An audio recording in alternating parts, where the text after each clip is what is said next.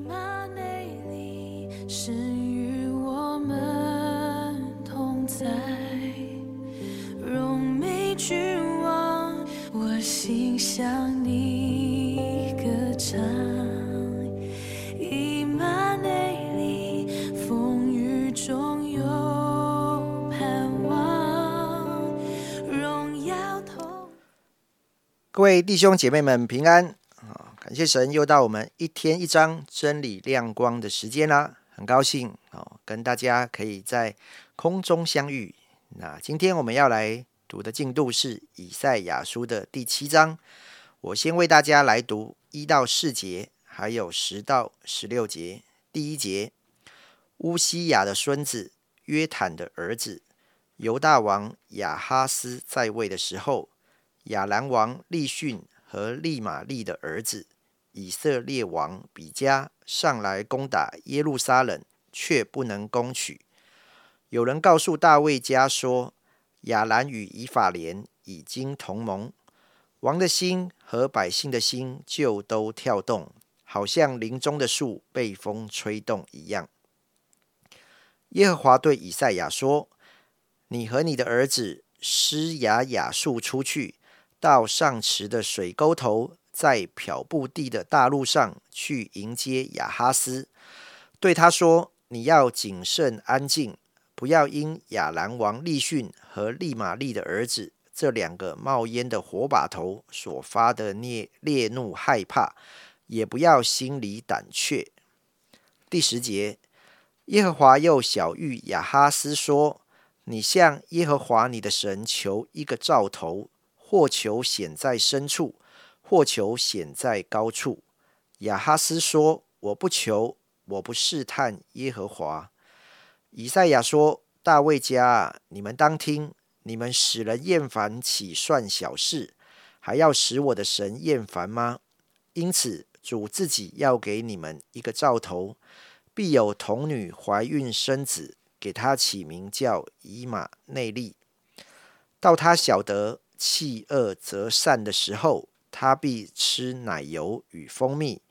因为在这孩子还不晓得弃恶择善之先，你所憎恶的那二王之地必至见气。好，今天在我们中间分享的是名山传道。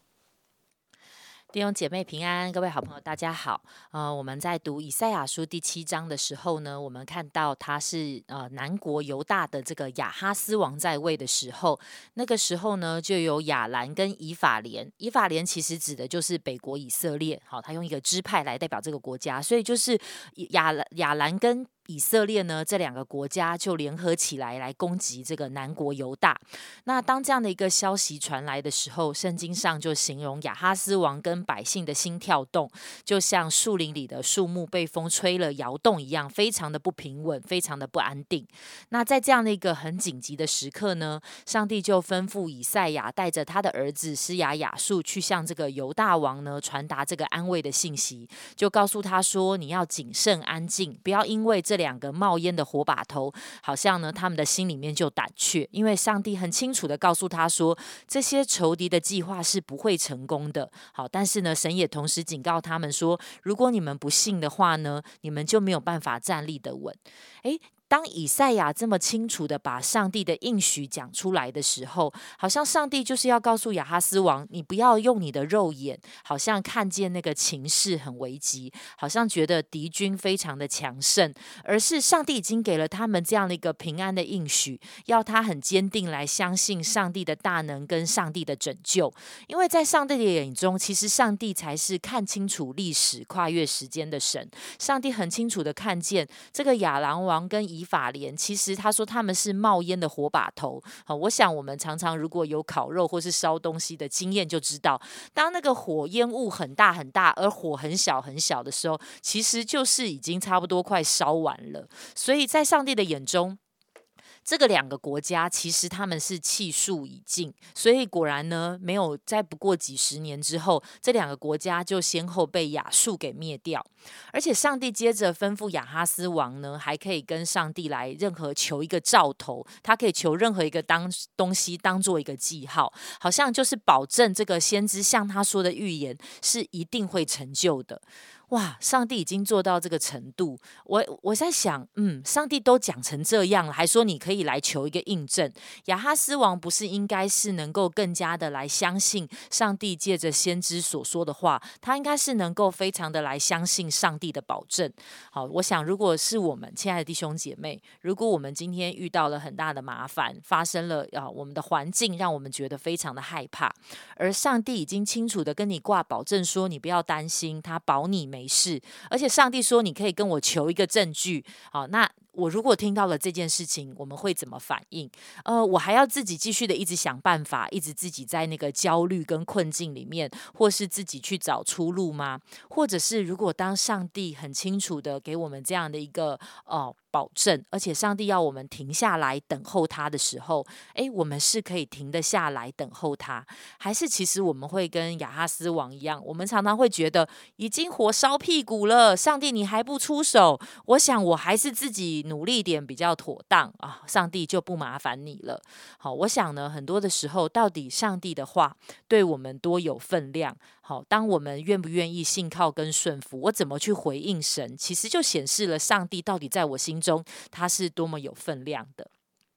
结果，这个亚哈斯王表面上说的很好听，说哦，我是没有要试探神的，所以呢，我不需要跟求神跟神求一个证据。但实际上呢，其实是亚哈斯的心里面已经早就有了决定，他已经决定要找亚述来打这两国的联联联军。但是当他做这样的一个决定的时候，好像也许他眼前的危机暂时就解除了，但是他却帮自己跟整个犹大国其实找来了更大的麻烦，是埋下了未来的隐忧，就是未来犹大国他成为了亚述的附庸，所以他常常需要向亚述共进。而且呢，亚述在打的时候，他不会只打亚兰跟以色列，很多的时候他去打别国的时候，也会打一下犹大，也会经过他，所以反而使得整个犹大国他们经历了很多的战乱。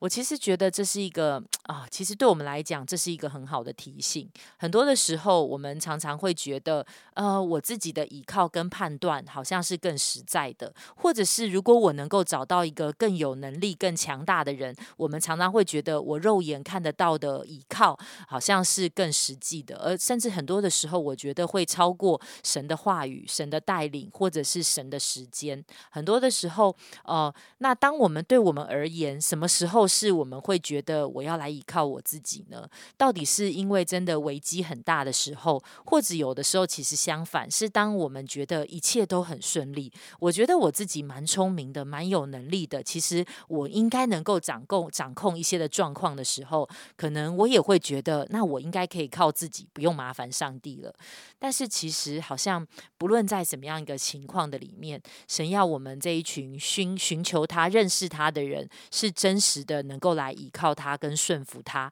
把他当做第一，而且是唯一的一个选择。好，那虽然亚哈斯王他是这么的心硬，但是在我们刚才读到的后面，上帝好像仍然宣告了这个以马内利的兆头，谈到必有怀女童女怀孕生子，要给他的名起名叫以马内利。好像神再一次的表达，他是一个那样子乐意与人同在的神。好像在亚哈斯王他遭遇这两国的危险的这样一个危机的时刻，神说他同在，他保守，而且要拯救犹大国。我脱离这样的一个失败跟毁灭，在那个时刻，而这个预言不只是应验在那个时代。其实我们都很熟悉，一直到新约，当耶稣基督降生的时候，才是以马内利这个预言，神要与我们同在的这样的一个应许，最终的一个应验，好像也是神的拯救计划，才是真正的开始启动跟完全的成就。好，所以呢，因此我就想到，在我们的生活当中，我想我们都会有遇到困难跟挑战的时候，呃，是不是我们不是急着自己想办法，而是在许多危急的时候，我们可以。来求告耶稣，抓住神的应许。好像我们定睛在在这样的一个时刻，主啊，你与我同在，在这样的时候里面，你要我怎么决定？你要我怎么样的来动作？呃，什么时间是我动的时间？什么是我该说的话？好像神也帮助我们，要我们学习能够定睛在他的身上。有的时候我们需要等候神的工作，而当神动的时候，我们是不是相信，当神应许而神动作的时候，即便是那个很为难的状况，即便是我们觉得很棘手的情况，它也可以完全的被神改变跟翻转呢？谢谢明三姐，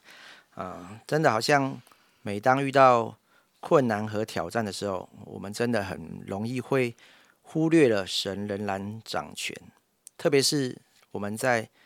一种忙碌当中的时候，啊，我们就会很想要啊靠自己来解决，真的要来等候神，真的是非常挑战的一件事情。我就记得自己在二零一八年的时候也会。其实那个时候哦，就已经觉得啊，上帝应该要呼召我出来，然后就觉得啊，我要来往前走这个全职的道路了。可是没想到在那个时候又发生了一些很令人意外的事情，哦，导致于说啊，我的这个全职的路就好像上帝把它给关起来了。哦，我就会觉得，哎呦，上帝，你是不是到底又要，到底是要还是不要？我就会觉得说，哎。这个实在是让我觉得有一点疑惑哦。可是我感谢神，就是我并没有觉得说，呃，我就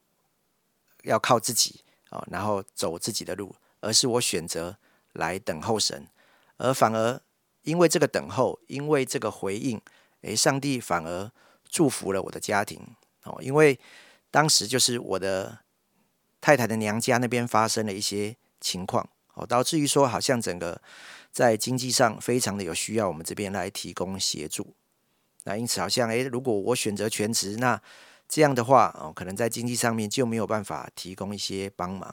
哦，但是因为这样的一个选择回应，以及我们积极来协助娘家的一个举动，反而让我的岳母还有我太太的妹妹，他们哦，许多人都因此而愿意来到教会，哦，他们就受洗。然后成为基督徒，那我觉得，我想上帝有他美好的心意。那在当下，我可能不一定能够明白，但是当我愿意哦，照着神的心意来做啊，继续来等候的时候，上帝有他更美好的祝福，是我当初所想象不到的。我们一起来祷告，主，我们感谢你，主啊，我知道你在我们的生命中总有许多美好的心意，但有的时候我们不一定能明白。很多时候，我们可能想要靠自己，用自己的方法来解决。但你帮助我们，主要让我们晓得你是那位作王的神，你是那位与我们同在的神。不论在什么样的境况当中，我们都可以来经历你；不论在什么样的境况当中，你都是仍然掌权的神。向你献上仰望，垂听我们的祷告，奉耶稣基督的名求，阿门。阿门。